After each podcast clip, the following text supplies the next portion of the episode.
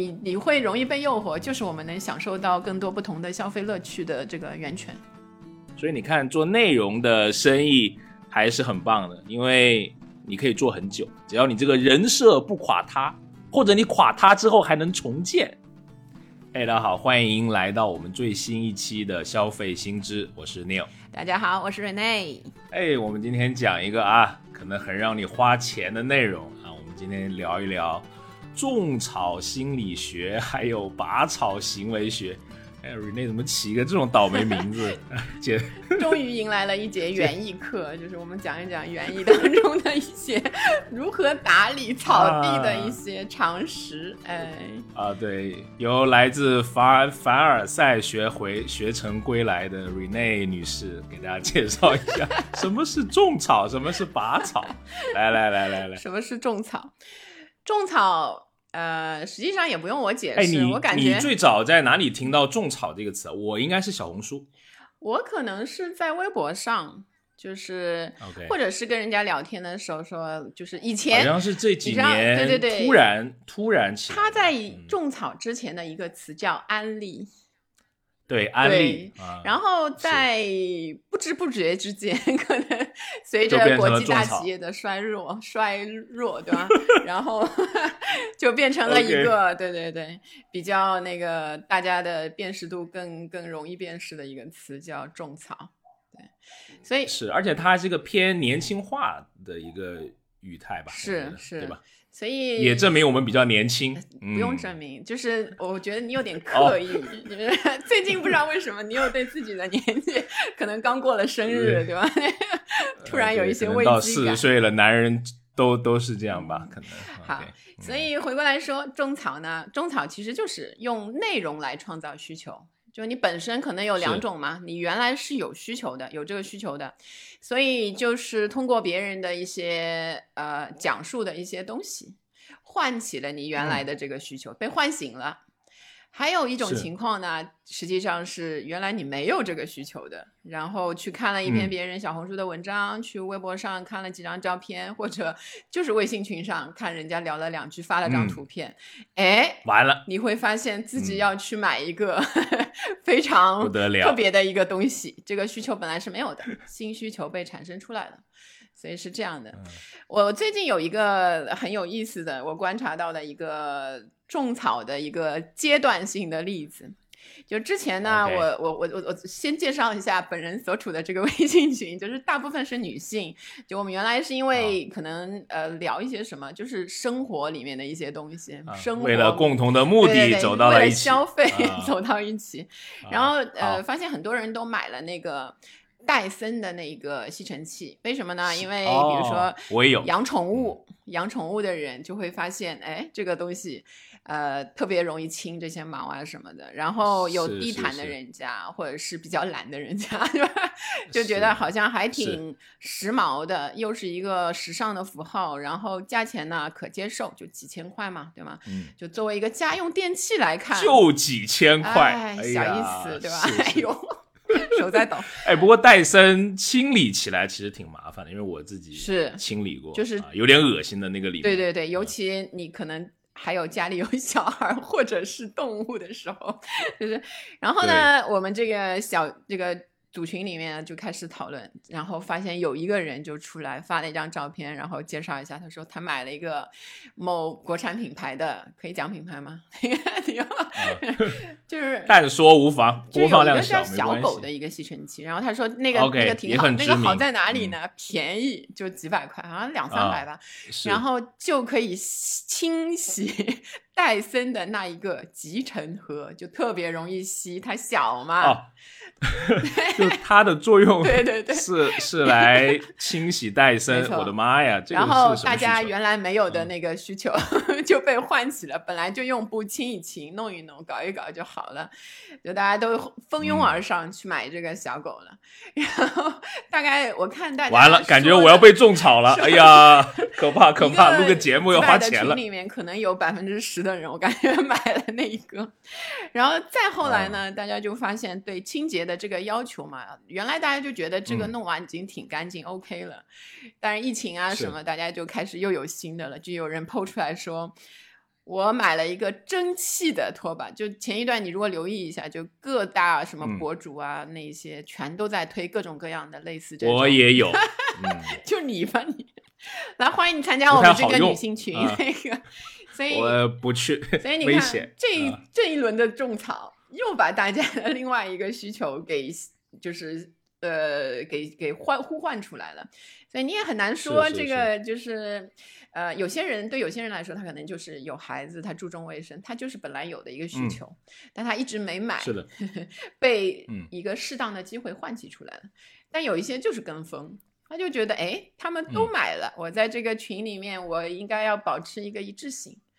所以我也去买一个这个对对对蒸汽的拖把。然后蒸汽拖把后来我我看了一下大家的那个呃后续的那个评论啊，其实那个。反映出好的那个评价的并不太多，就是如果以就是有些人其实用了不好也没有发上来来说，其实还呃可能还不如原来买的那个戴森的那个满意度。嗯，主要是因为它的线太长了，因为戴森是一个无绳的嘛，对对对，用起来比较自由，是吗？对对对对对，因为一千块钱以下的蒸汽拖把大大概率都是有线的，而且是巨长的线，好几米啊那种。对对对尤其在那 个你家这种大平层里面，实在很难呃，对对，就需要多就装个几千平的主卧嘛对对对需要多嗯装几个插座。呃，是是是是是，好，哎，其实你刚才讲的是种草的一个常见的渠道啊，比如说我们就是社群嘛，嗯对吧？网络的社群、微信群这样子，其实还有两个啊，比如说啊、一个是大家很流行的什么网红，对吧？啊我们专业一点叫 KOL，K K O L 是吗？大概的那个指代的是什么？呃，Key Opinion Leader，哦，OK，Key Opinion Leader，跟我再念一遍 啊！都不敢说正确的英语，都怕你笑我。我们要带一点中式的味道，让这个 you know 有有一种感觉顺畅一点杭州。口音的感觉啊，来没，有没有，正宗广西口音啊，KOL 啊 KOL，Key Opinion Leader 就是这个呃意见领袖嘛啊，那就是他俗称的网红了，嗯，对吧？有明有明星的，也有野生 KOL，就是他也没有也没有出道或者怎么样，但他在某一个细分领域，哎，就是还挺不错的，是是，啊对吧？嗯，比如说我可能喜欢文具 啊，喜欢手我就不，说你，我看你自己跳起来 Q 自己，果然，好好好，有一个 KOL 叫不是梦啊，这个姑娘我觉得就很厉害，我在他那里种草买了好多笔，对，每一次的就客单价比较低，你这种粉丝要啊回去反思一下。没呢，一支圆珠笔也有一两百两三百。哦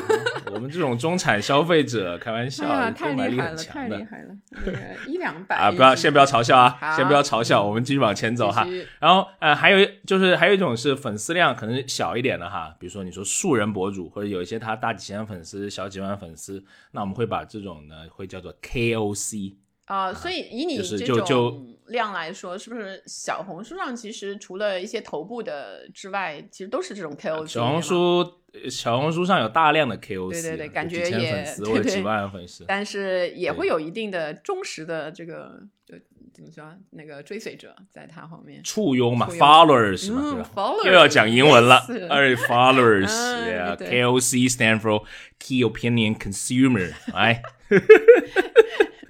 有那味儿了啊我，就是关键的这个消费者像，KOC 这一块会在比如说啊，我自己比较常看那些家居啊那一些领域会特别多一些。啊，但 KOL 在。比如化妆啊、服装啊那一些，好像会比较。我有一个朋友，哎呀，最近这个家居搞得真的是风生水起，特别厉害哇！他每发一条都爆。刚开始我都觉得是偶然，但是条条都爆。嗯我觉得，哎呀，我说你快不用上班了啊，就弄这个就行了，涨粉涨得特别夸张。所以实际上我看，所以用用你这个反过来推，就是，呃，这些社交类平台的阅读者，那一些呃看的人的话，实际上这一部分的需求还挺多，挺容易被这一些场景来创造出需求的。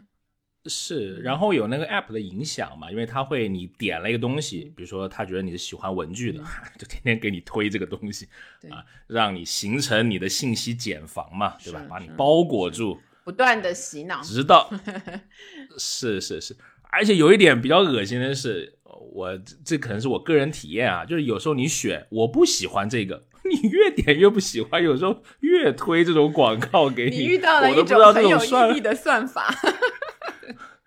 恨死这个产品经理了。我来盲猜一下，是不是脱发类型的？我好的很，嗯我好的很，很茂密好好啊，倔强的然后，哎，这个是一啊，这个是一类。那第三一类呢，我们会把它归叫就熟人口碑嘛，啊，对对吧？啊，比如 Rene 就经常被我安利，但是呢，呃，经常不拔草。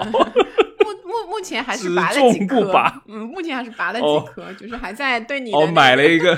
测买了一个几十块钱的手机架，哎呀，我的客单量可以啊，太低了。可以啊，这个呃，应该说那个整个的拼多多就是被你安利的，所以你有一个对吧？嗯。安利平台的这个作用还是挺厉害的，安利了拼多多，感觉都有点丢面儿啊，怎么回事？改变一下印象。上一集我们刚刚说过，哎呀，呃，对，啊、是市值已经超过京东啊，拼多多还是一家有意思的公司。如果我们把这个呃买东西的平台或者叫在这个网上，我们把它比喻啊、想象啊，就这个非洲大草原，对吧？啊，有狮子、老虎。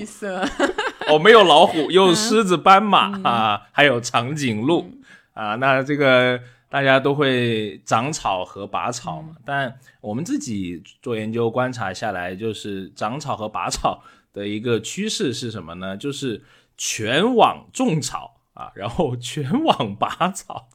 是我就可能你在小红书种种的草，但 不在小红书拔，这个流量外溢啊，可能弄到 maybe 什么拼多多或者京东、淘宝上面去买了。我感觉最多的在我们的研究中，就是百草的还是淘宝、京东，就是你会很下意识的，比如说你看到了一个小红书上的一个博主推荐的产品，哎，拿拿一个拍一下，橙色软件是第一个然后，或者直接搜它的关键字，先去橙色的软件，然后呃，也许你找到了那一个之后，有一个基准价了，然后你又会去比比价，京东啊、拼多多嗯啊、这几个一比，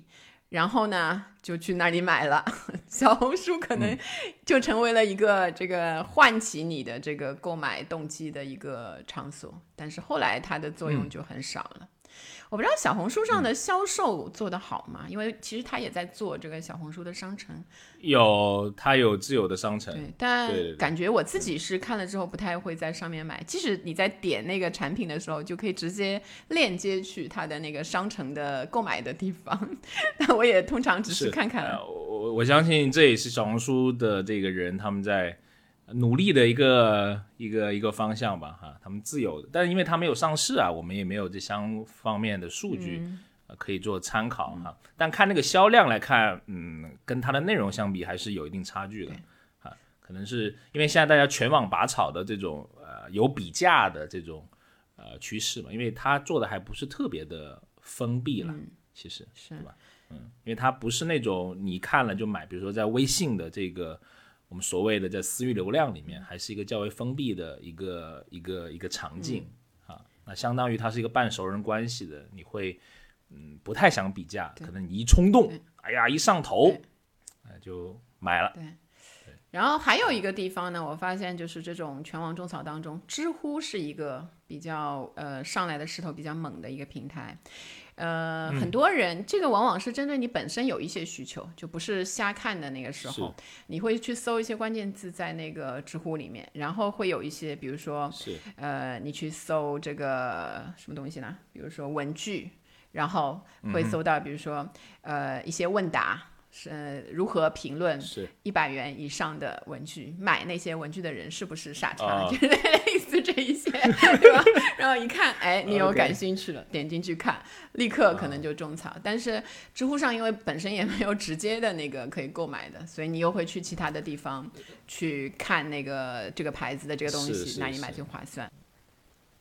是，而且特别是一些男性吧，对吧？我们之前做的一些调研里面，男性在知乎里面搜东西，呃的东西还还挺多的，因为它很多是数数据档嘛，它要比对很多的数据的参数参数档，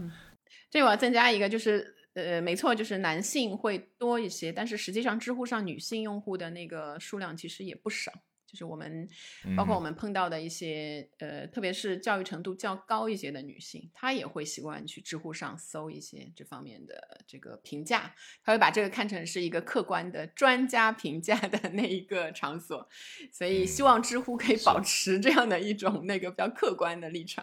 哎呀，但是上市之后这哀鸿遍野嘛，是吧？如丧考妣，一帮文人说怎么能搞钱呢？哎呀，这个问答平台，当然，这个但是一一定是要赚钱的嘛，对吧？不赚钱，这个平台就会死了嘛。所以，就种草机器来说，我觉得知乎还是站在一个好像挺。呃，清高一点的那个位置，小红书就显得比较世俗化，因为一堆的 那个吃喝玩乐那种那个感觉的东西，就是都都以草原上。哎，我最近两年用小红书还挺多的，从去年开始要做些，对对对，那我正好跟你相反啊，那你可能是有一些那个研究的那一些不纯洁的目的。我会 去豆瓣儿，会去微博、知乎，比小红书要开始。渐渐就加起来肯定比去小红书多一些。你是你是上古的这个互联网使用者，上古的互联网使用者，小红书也不是那么的年轻。哎呀，朋友不要这么开心啊！激起了你的战斗欲 啊！开玩笑，我有时候也会去呃豆瓣看了，不过豆瓣对我来说现在更多就只是看呃电影评价的，书评都不太去豆瓣看。一般就电影评价嘛，只剩下这个。好，好，然后呃，我觉得可以聊一聊那个，就是你你你擅长的领域啊，心理学、社会学，我们聊一些啊，上一些台阶。要讲两个知识点，好吧？对对对，瑞内老师敲一下黑板。实际上，哎，你觉得就是人为什么会被种草啊？这是或者是说？嗯，他怎么心甘情愿的受到别人的一些安利也好，种草，因为都是要花钱的嘛，对吧？这种是为是为什么？你觉得这背后的心理因素的驱动性是什么？这里我们先讲一个，就是一个模仿，模仿的这个概念。实际上，这个很多种草心理学在讲种草的时候都会涉及到的。这是一个法国的社会学家，叫。Gabriel t a u d e 就是我也不知道那个法语怎么念，就是我们叫他法语退步了，退步了，退步了。就是塔尔德做的 做的一个呃，他写的一本书，就是关于这个方面的。呃，他提出了这个，嗯，他本身呢是一个法国的社会学家、犯罪学家，然后还是那个社会心理学家。所以你看，他实际上那个生活的时代离我们现在有点早。他是，他是呃去世的时候，他主要生活在十九世纪，然后去世的时候是那个二十世纪初的时候，所以但这本书呢，到现在来说还是被大家很推崇。他的大概的那个对模仿的那个定义就是说，模仿是最基本的一个社会关系，所以人就是互相模仿的一个。一个行为，呃。消费者的很多的消费行为看起来自己会觉得是理性的消费，但实际上大多数都是因为被洗脑了。所以在社会学的这个领域上呢，那个模仿是最基本的社会现象之一。所以这本叫《模仿律》的这本书上面有一个有他提出了三个就是模仿定律，你可以听一下。其实是他对呃你用来解释现在的这种种草现象是非常呃贴合贴切的。呃，所以总的来说，人的这种被种草之后去买，去买了之后拔草的这一种过程呢，就是一个强烈的一个深层动机，就是说买了这个之后，我就会和你一样。这个你就是指你上面说的，比如说熟人呐，或者是 KOL 啊、KOC 啊，就是这样的这样的一些一些人群。然后他的那三个定律，一个是就是第一个是下降率。就比社会阶层会比较低的人会愿意去模仿社会阶层比较高的人，就比如说马斯克开什么车，那个乔布斯在哪里种的头发，穿什么衣服，对吧？那一些就会立刻会有非常多的这个簇拥。然后包括就是呃女生女生的这个嗯比较愿意被被人模仿的，比较多人被人模仿的就更多了一些，包括一些什么嗯带货女王啊、那一些，可能一穿上身或者一用什么就立嗯刻会被那个大家喜欢。是第二个是几何级数的那个定律，所以就是模仿一旦开始就嗯会非常快，几何级数的增长。A 模仿了 B，然后 A 又会有一些就是他的下线，就是模仿他的人，嗯所以会迅速蔓延。然后第三个就是向内的，就是本土的这些文化和外来的文化相比，就是个体消费者对于本土文化还有相嗯关的这一些行为会产生更高的模仿的意愿，然后呃外来的文化次之。所以你想，一个是就是仰视型的这个模仿，一个是几何级嗯数的增长，还有就是呃本土胜过外来的这三个定律，实际上在种草里面是非常多的。呃，所以你看这个模仿，就是我去，我是一个消费者，另外一个 KOL 和他的那个关系，就是我会倾向于模仿一个呃有更高的社会地位或者是更好的品味的人。就我不知道你现在你有没有那个你喜欢的，你的你的个人中草值有没有？就是你你会最最多买。我我都不我都不敢说，啊那我都会先说一个我的，就是我我就是哦我其实因为 一方面可啊能年纪也上去了，对吧？也不会 太哦那个哎搞这种依依然少女美丽的那一种。啊，所以我我啊会有一个比较喜欢的作家，一个女作家，她以前呢是、啊叫什么？呃，就不说了吧，因为后面我可能会有一点批评她，就是 就是，但我还是很喜欢他，就是这都不敢，呃看来喜爱的还不够深沉。就是可能也没有那么有名，就因为他原来是一个旅行作家的那一种，就是他会写一些散文啊，哦然后就做一些哎翻译、啊好像听你说过这个人，在国外对吧了叫什么。就是在国外旅行，一年有好几个月在外面旅行，然后拍一些非常有 sense 的照片，你懂？然后因为疫情，他可能就还是跟大家一样，就是都在家里，所以最近他会发非常多的一些。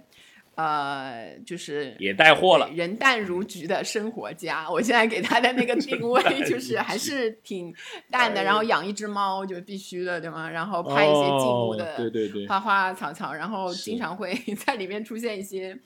呃，比如说有一些家居的一些东西，其实都价值嗯不菲。是然后还包括一些，比如说呃护手霜，一些比较高级品牌的香水、护手霜，其实这一些东西会出现在他的那个照片里面。所以嗯有时候就是你原来看他图片的人，有时候有时候会会问一下，哎，你这个东西是什么牌子的啊？什么什么，他也会很很坦率的 回答，直接在里面下面那个问答地方回答你。后来我就发现，他其实就是一个刻意的一个种草的那个行为，他可能也是有接到一些广告，但是不是以特别直接的那种。今天我给大家推荐一款，就是说什么什么好用软广一生推，啊就是那个太 low 了。所以 他也本身这种，比如说作家，然后比较闲适的生活，就给人的那种感觉，就是更好的生活品味的人，实际上是非常适合给某一某一些人，就尤其是女性的那个粉丝推荐东西。是的，然后另外就是，嗯，你刚才说的那个熟人嘛，就包括我们我在那个网络社群或者是一些朋友群里面受到的那一些种草，实际上也是跟模仿相关，就是模仿的根源在于认同嘛。被熟人种草，往往是因为你对他有长期积累的信任。这同样在这个我们说的那个比较低线的社会，就熟人社会当新县中对城市，嗯，这些城市当中会来的非常的强烈，就对方的人品、品味跟你呃融洽的这个交往的关系，所以都在都好像在为这个产品的这个品质在背书，所以呃。所以其实，呃，我我如果做了这一些分析之后嘛，你觉得种草的后面无非就是这一些，你对它的有一些模仿的这个需求，然后还有一个就是，如果从心理学的那个角度来说，就是一个从众。从众其实我们大家都嗯有这个印象，有群体压力，有时候大家都买了，大家都看了，你感觉好像应以从众背后的支撑它的这个是什么？是一种安全感吗？还是说一种归属感，想要成一种归属感。归属感？所以个体在群体的压力之下，往往会放弃自己原来的一些喜好，或者是呃意见，或嗯者根本就是比如说你其实不太喜欢这个东西的，但是那个时候就是就是一下子脑子一热，你可能会去呃倾向于购买这个和大家一样的这个东西，嗯所以有意思。就有一个你比如说 AirPods。AirPods 在嗯，呃，你现在几乎在公共场合看，大部分人都换了这个这个无线的蓝牙的蓝牙无线耳机，那个耳机嗯。是的，实际上这个嗯，当然是方便，但其实它嗯很容易丢嘛。它跟有线耳机比起来，实际上还不至于是一个取代，完全取代另一个功能、价格任何方面。就是实际上有线耳机还有的有的一拼，但是很多年轻人你很少看到他们戴无线耳机了，呃，戴有线耳机、嗯都换成那个蓝牙了。是所以这很有意思，就大家都换了，你你不换，就包括你有时候也取笑我没有那个蓝牙耳机，就是 我取笑啊，对吧又是我。就是哎比较呀所以 我我其实也不太喜欢。嗯但是，但年轻人，如果你长期的处在一个大家都有的那个状态下面，你如果再用的话，你就觉得不方便。是，但是真正玩耳机的，其实都玩有线的，因为无线的蓝牙耳机的音质就就你真正哈对就没有那么好，对对对，就能听个响，其实，但它更好的就是，我觉得从重视方面，还有现在大家多设备嘛，是对吧？你在不同设备之间切换，比如说你你都是苹果全家全家桶的、啊，你它非常方便啊，你把这个耳机一一拔下来，它就自动那个停止啊，什么的对对对，就很多这种呃有有方便的点呗。嗯，哎，我觉得你刚刚讲的三个点啊，包括就很有意思，就是呃从众的那个，就是那个从众的三个点啊，因为因为其实，在从商家端来看啊，就是我觉得他们应该研究也看过那本书、啊，不是也是这么玩的嗯。就他会在一个很短的时间里面，他尽量会让他的商品做一个很大面积的曝光、嗯啊。那玩法呢，一般是找几个大的 KOL 啊，给给钱啊，给点多的钱，然后他们先发嗯，引领一个一波风潮，对吧？然后他会找很多的我们会叫腰部的这种，啊或者是呃散落 在那个草原上的种啊，子，对对 对，腰部小型种草机们对对对，甚至很多会找一大帮啊、这种呃素人，啊，然后。做就夯实这对对对个他种种草的这个成果，会找很多 KOC，、嗯那可能他们就不会给钱了，那些可能你只有几千个粉丝，他就会把这个东西送给你。哦，所以所以有时候有时候一些产品，我就觉得很莫名其妙的一些产品，当然可能因为我不是他的那个针对的他他为什么会对对，就是吧？一下子就非常多，你同时的，当然，尤其是你关注了同一个主题的那一些，比如说微博领上域的上的人人的话，是就发现莫名其妙。因为因为现在都有派单的平台嘛，不管是啊官方的，比如说小红书叫蒲公英这种平台，你可以在上面找到很多你想投的这种 KOL 也好，KOC 也好。是，那因为你一定这个网子要铺的大，嗯你的量要大，因为最后你是要那个搜索权重。对对对，啊，因为他们的那些关键字会被这个系统所检索，然后成为一个权重嘛。对吧那比如你搜圆珠笔，嗯你才能大概率才能搜到我的这个这个品牌。你想问什么？所以对商家来说，就是他是不是要真的要投很多很多的钱在这个上面做这些东西啊？我呃，因为这些钱最后都是我们出也也不一定，啊，也也不一定对吧？也不一定，看什么样的品牌，看什么样子的这个呃玩法吧。当然了，像一些美妆的就很夸张的，嗯呃，那个在营销方面的费用哈，比如说有一家大家都应该知道叫完美日记啊，对，最近啊，就它的，对对对，它的母公司叫易仙电商嘛，也是一家呃上市公司了，所以你能看到它一些财务的数据。是。给大家分享一个数据啊，有点夸张啊，比如说在你有来说，爱看财报中被当韭菜割的我，好好好好好，下面是一条很绿的信息啊，来说，稳稳稳定一下情绪啊、就是在呃去年啊，二零二零年啊，这个易仙公司它整年的净收入的人民币差不多在五十二亿左右哈，嗯，那亏损就亏了快二十七个亿啊。然后呃，其中它的令人、令人发指的是什么呢？营销费用高达三十四个亿就，是一半夸张。的营收，一半以上大半半的营收都在这上面。对啊，啊，将近百分之七十的营收是给了这些 KOL、KOC，是啊是是，很伟大的一家公司啊，帮内容创作者开辟了一片蓝天。那我们是不是可以这样认为，就是商家如果花了越多的这个费用去种草，去你一时间看到了特别多的，那拿到的这个东西的成本，就本身的生产成本就会越低呢？因为它大量都花在那，所以要看要看特定的品类嘛，因为美妆本来就是一个毛利很高的一个一个行业嘛。是，所吧以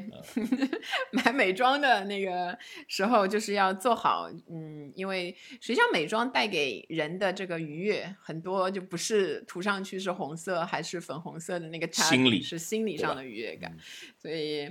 是，嗯、好，就你很想你。喜你很你你很你很喜欢讲那个词叫悦己，对吧？啊，就悦己的这个消费，性她经济中的重要的一个嗯重点的一个趋势，就是要满足悦己的需要，就是自己取悦自己。我都被你带坏了。哎呀，经常买一些这种九不搭八的东西。嗯，没有，就是你买口红那一些不算，不关我的事。你怎么把我形容成像一个变态一样？那个是礼物消费啊啊，啊，不一样。好的。然后呃，然后呃，我觉得还可以聊一个，嗯，哎，你觉得比如说，呃，这种 KOL 的背后有什么再大一点、在宏观一些视角来看，有什么一些经济学的一些呃，东西？这里就是实际上会牵涉到一个经济学里的概念，就是叫人设经济学，就是你看到的还有这种人真的有这设经济学是吧？就是实嗯际上一解释你就你就知道，其实就是把那个你现在看到的现象稍微用那个理论组织了一下。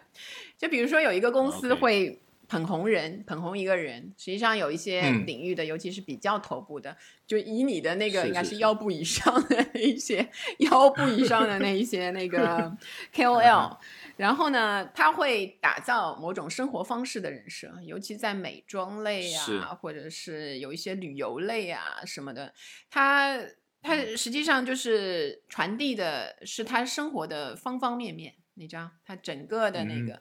呃，他的。他自己的这个生活方式，然后不断的去向看的人去传递他的这种理念，然后让你在心里会接受他。就是你一开始他可能不卖货的，他就是一个嗯分享生活的人。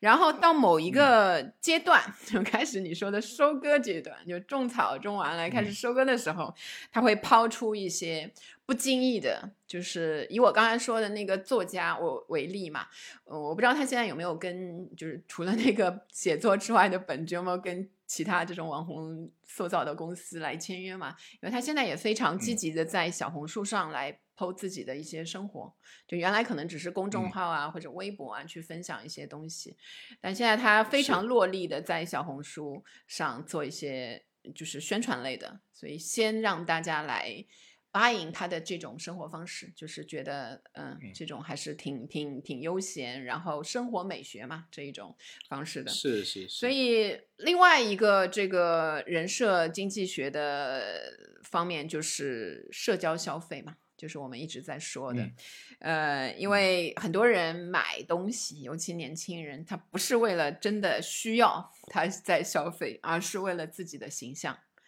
就所以我们嗯说那个在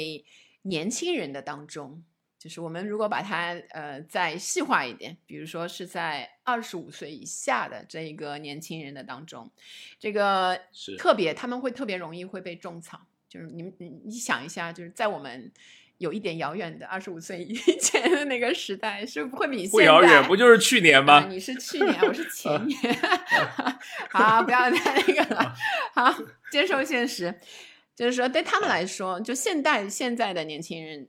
这一部分来说，他们为什么那那么容易被种草呢？实际上还是，如果我们翻回去再想到刚才的这个模仿率的嗯这一个概念来说，因为现在的整个社会，你在不管你是大学毕业上来，你可能也是在二十二周岁左右，如果更早一些，可能在二是十周岁左右。你进到社会的时候，整个社会还是比你更年长的那些成年人来主导的一个社会体系。所以呢，呃，所以这个社会秉持的是权力和地位相关的这个原则，所以你年轻人还是嗯。会处在一个，呃，在社会规范当中相对比较低层次的一个，就在单位里，你可能是一个实习或者是新到的人，嗯。在可能学校你也是一个新新去的新进教师，就类似这样嘛，你总是那个比较新人的那个概念。所以，如果你要想去跟真正的大人去争夺话语权的时候，你就会需嗯要。扮演一个就是地位相对更高一些的人的角色，你才有这个能力去去跟其他的人进行一些呃平等的对话。所以很多符号消费，中草的很多就是我原来说的那个不没有什么实际的需要的，就不是你你缺大米了，你配那个安利去买点大米，那个可能是那个嗯。必需品。但是你缺了一一个这个丝巾，你去买了一个丝巾，或者你买了一双特别贵的鞋，或者买了一个特别贵的包，嗯。实际上本来不是那个必须的必需品，但你可能认为嗯。穿了一个比较呃高级的那个衣服啊，烫了一个比较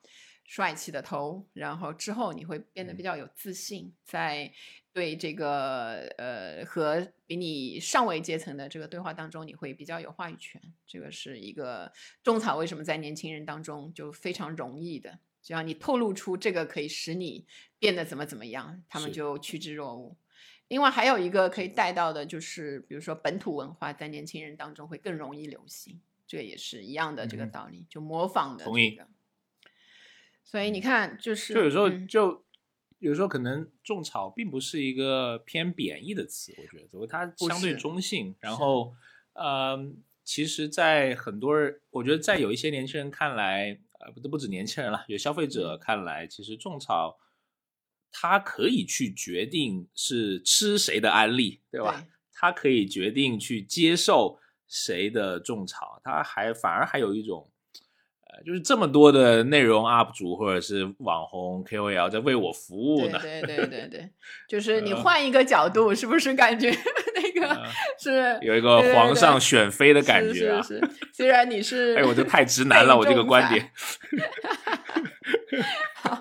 被种草，所以说，你看，嗯你看，经常呃，你会在小红书下面，呃，你会呃，你看到有些就怎么买，哪里买，链接在哪里，其实挺汹涌的。因为大家本来就是有些为了节省时间，或者是因为你本来也在在帮别人在做一个呃商品选购的决策的判断嘛，对吧？相对来说也是也是节省你的时是间。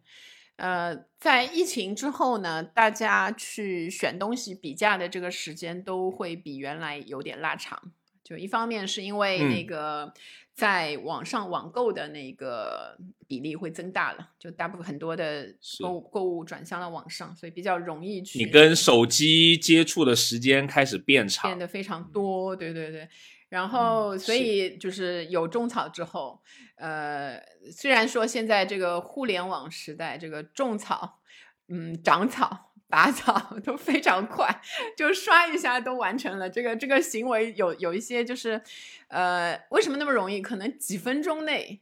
我有时候就是比较便宜的东西，我看哎这个挺好，尤其是比如百元以内，那就觉得哎这个嗯挺好，就去搜一下合适的我就买了。就可能贵一点的会考虑时间比较长一些，所以整个对大家来说，其实呃 种草拔草，呃种草长草拔草，整个花出的成本其实不高，所以更容易了消费。哎，所以问你一个好奇的问题啊，你怎么去识别这个发内容的人？你觉得他是在做广告，还是你觉得他是在很真心的在分享他的生活，在给你种草？你判断的标准一般是什么？呃，一个是我会看它的品牌，如果他推荐的是哦一些非常非常新的品牌，我首先会打一个打个问号对吧？一个狡猾的消费者因为因为他们需要广告，你知道新品牌才需要广告，有一些老牌的，他可能就不太需要那个这这一个类型的。然后还有就是，就是从我自己出发啦。如果这个东西是我的必需品的话，就当然我自己的判断也不客观了。我有时候觉哎呀你太得这个是理性了刚需，其实也不是。理性，理性，理性。嗯。所以呃所以从这个来说，嗯，如果是必需品，然后他又推，我会仔细的去看。我当时也不会立嗯刻给他打一个叉，就觉得你是一个做广告的那个博主，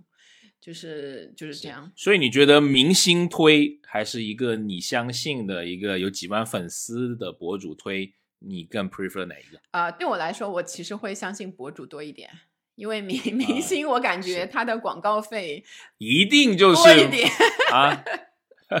就是他他他把我那一份原来那个应该占到的那个所以商家，嗯，我觉得你这个问题回答还挺有意思就因为商家他也是这么想的，是所以说他不只有明星推，因为明星就像大 KOL 嘛，KOL 的金字塔嘛，就是明所谓的明星嘛，对对对，对吧？然后那他要一些几万粉丝、几千粉丝的这些人去给他营造这种真实感，是啊生活的真实感。那当然了，也有一些人是真心的在分享自己的生活了，我嗯相信肯定是也有不少的这些群体。是还有刚刚你说的这个新品牌，那么这些品牌方就会换一个说法，嗯这种叫小众保障品牌，哦你还不知道？所以我发现经常看到这种视频，就是还挺挺有意思，因为我是就是就是怎么说，经历了整个互联网，从淘宝开始就是开门，就淘宝开张，就一直啊到看着现在淘宝长大的以淘宝为、嗯为为重的一众这个平台的长大。就一开始，就比如说啊，就是我已经忘记，大概是两千两千年初，就是那个时代吧，就二十二十一世纪初的时候，对吧？就比如说那个时代 OK 在淘宝上的初代网红叫呛口小辣椒，他就可以带货，就是就真的是一统天下那种感觉。你看你迷茫的眼神都不知道，因 为我相信我都不认识有一部分女性的可能我们啊终于有了年龄的割裂感那个没有没有，我们给这些后来的年轻人说一说 啊，互联网的早期也很重要嘛。啊这个传帮带的啊，对你说说看，小辣椒就是它啊可以带挺红的，对吧红？的还在吗？现在就是还呃，不是说还在，不就是还在卖货吗 还？在啊还在，就是，因为我我我也是隔了很久，就是这两天突然想起来，我去查一下，还在那个微博上还有一千万左右的粉丝，然后在小红书也哦开了，就是他还是顺应，就是搭上了。每一班那个 列车的那个人，但肯定没有以前这么红了啦。但在现在的话，你看，就是每一个领域，它都有自己的一个头部的，就分的越来越细。是是没有一个，比如说，呃，像以前，呃，我我的记忆中，像 小辣椒这种，小辣椒其实是一对孪生的姐妹，所以她们是两个人，哦还蛮有意思的。OK 呃呃，那个他们可能可以带，比如说饰品啊、化妆品啊、衣服啊，衣就是可以女性的嗯。就很多都可以带。是，但是现在的话，就比如说呃，然后基本上就是在前面写上那个时候的淘宝，那个在前面写上就呃小辣椒同款是一个非常符哦。号型的，但现在的话可能就那个时候的张大奕嘛，对吧？或者啊、是说对，雪但梨，就是类似，但嗯现在的话，你就会有很多个嘛，能举出很多个张大奕、雪对，梨、很多我都不知道什么。什么张大奕可能都已经是 old fashion，对，就是非常就是包括你现在的特色是非常快，因为包括你现在出现的新闻事件。某某的同款，就嗯是比如说小张、小张、老张在今天的新闻里出来了。啊，明天可能就会出现一个老张同款包包，就类似这样。啊它对。这不像以前那样会非常集中，所以就是你说的那一些可能属于这种 KOC 或者是那个腰部的那一些那一些这个种草嗯腰部已经很级大类了，素人吧啊，我们说素人素对对人吧，对就是然后再加上像泫雅、泫雅或者是欧阳娜娜那一些，就是经常比较哦持欧阳娜娜我还知道啊有有有有。啊。对女性原来哎呀，不管多大的男性，感兴趣的都是十八岁的女性。哎呀，不是，嗯，他经常上综艺节目嘛才才才这对样拉拉大提琴了吧？啊是是是好像是啊。那对男男性呢，我没有特别的去关注。我知道罗永浩、老罗，啊哎，种草种草机，种草机老罗，在罗永浩的直播间也买过不少东西啊，不过都都比较便宜的，什么拖鞋呀、什么对不起老罗，只买了几十块的，老罗什么牙膏什么只买了这么一点，哎哎，他可以了，以他的《甄甄嬛传》差差不多了哈。是是是，啊，罗永浩还挺，我觉得还是一个挺奇迹的一个人，其实啊，在这个方面，因为他呃，包括他最近出的广告片，我觉得都拍的 挺有意思。他是一个内容项还还挺不错的，好我所以你看做内容的生意还是很棒的，因为你可以做很久是啊，只要你这个人设不垮塌，或者你垮塌之后还能重建 啊，你还可以一直的呃做做下去。我有一个罗永浩最近的种草的那个 slogan 来要跟你分享，你知道他最近最近去做什么的广告了吗？他去做哦，那个个欧莱雅的那个欧莱雅的，我看了，我看了，拍的挺好的那广告片友，洗把脸啊，什么温柔的我对这待什么人生的困难啊，我特地抄了一下啊，啊叫、哦好 等一下，我抄了一下。男人在成为型男的进阶路途上，总会产生很多迷思，该如何撕去油腻的标签？罗永浩他来了，洗把脸，交个朋友。就这样的种草会对只要三十九块九吗啊哦！我 我瞎说的，我不知道。所以这样的那个会对你产生就是种种草的那个欲望吗？我可是在用两百多块钱的洗面奶的，哦开玩笑，不能他那个不是三十九的，你不要跟人家人告我们。哦，可能很大一瓶的，也，当然它也是，但和我用的成分一样啊，也是氨基酸的 因为我是过敏，我是过敏肌嘛。是是是，嗯，嗯，好。除了那哦个，我直男直男还有直男带货博主啊，我想一想，我最近其实很喜欢刘作虎先生 我不知道为什么哈。年轻人的第一台哈苏 啊，我昨天已经拿在手上了，把玩很好，嗯，推荐大家要买黑洞这个配色，简直是惊艳至极。你看，在种草机出现的道路上，不能缺少的一个角色就是自来水那，就自来水嘛，对对对，就是 像才能把这些草养大养长。哈哈哈。对成对出现啊，可以可以可以 嗯，好，可以的。那喜喜欢刘作虎的很奇怪，就是他的一个访谈吧，可能呃一个访谈，还是跟罗永浩的一个访谈，啊我的妈所以！你喜欢的两位都在了是吗？可能是喜欢他讲的一些精神吧，或者是说他的一些理念，比如说他品牌一些理念啊，什么 never settle，就是永不妥协，要做极致嗯这些东西还能触动我们这种呃这个理理工男的这种这种啊，可以可以可以 出出神经。啊啊好的，对，然后呃，当然了，他我觉得他们这些人有一个做内容像很厉害的一个点，就是真诚，嗯，或者说看起来真诚。就男性的是那个种草机的特质一定要真诚真诚 maybe 油腻我我觉得我觉得嗯啊不不不不是，就是说真话。啊，就感觉这我个是很重要的我觉得是让你感觉他在说真话，因呃，为他对种草不管是让你感觉，还还是他还是他真的说了，就他营造出来的这个 factor，就是他是一个讲敢于说真话，因为这是我很喜欢的一个一个一个点啊，keep real，嗯原谅。real 是那个的吧？那个嘻哈，嘻哈的那个，对好好好，hip hop 的对，所以我也很喜欢呃嘻哈的文化，是是好，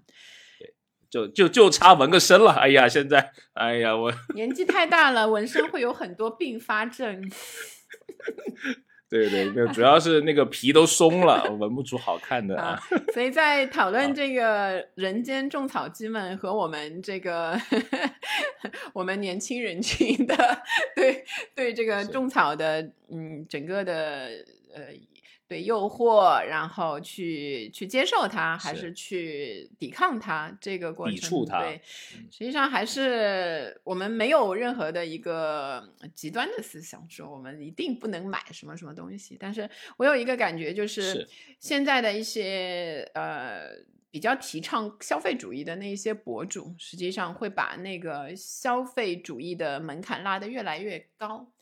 比如说我嗯关、关注的国内比较 top 的那种时尚博主，前几年的时候呢，我有个感觉，比如说它是千元入门包包这一种，它的嗯价位可能是两千、三千，是它的千元入门包包。最近我去看他们的提倡，所谓的千元入门包包不都是七千、八千。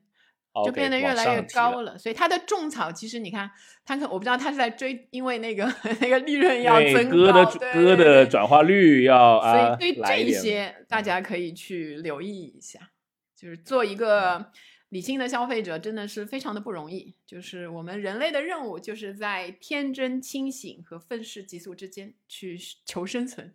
既要花钱，但不要一味的花钱又被宇内老师又说京剧了，太好了，哎哎，又学习到了。不过容易被诱惑，啊就本来就嗯是一个年轻人的特点。我觉得你不用特别刻意的说，我就要做一个中年人的那种，就享受这种感觉。这就是你你会容易被诱惑，就是我们能享受到更多不同的消费乐趣的这个源泉。你到我们中年人这个时代啊、我这个中年人时代，呃，没有那么多的那个门门门，家门家门家门 诱，惑了，啊对吧？所以可能对消费对给我带来的乐趣也会变少，一样的。是是，消费游就是一种游戏嘛，对吧？其实说到底，嗯，只是看你怎么去选择啦。好，很有意思啊！我们又聊了一期，哎呀，这期聊了一个小时了，因为吗一聊 嗨了是吗？还好还好。聊嗨啊，很好，很有意思啊。我们讲了很多关于这个啊、心理学啊或者行为学上面种草和拔草的一些东西，有些商家端的一些的小小的见解吧啊。如果你也喜欢类似的这些内容，关于中国消费者的消费行为，还有一些消费的新趋势、新知识，欢迎订阅我们消费新知这个节目。我们在每周四会更新一期像这样高质量、有水平、有品味的节目啊啊！不要想，不要想，不要笑，希望大家、啊很严肃。嗯欢迎大家来订阅我们，一起做就不天真的消费者。全网已经突破一百个订阅者了，哎呀，了不起！我们向 KOC 的道路上又踏上了坚实的一步，同志们。邀请大家同行好啊！好好好，呃，同行同行。好，那我们先这样，我们下期见，拜拜拜。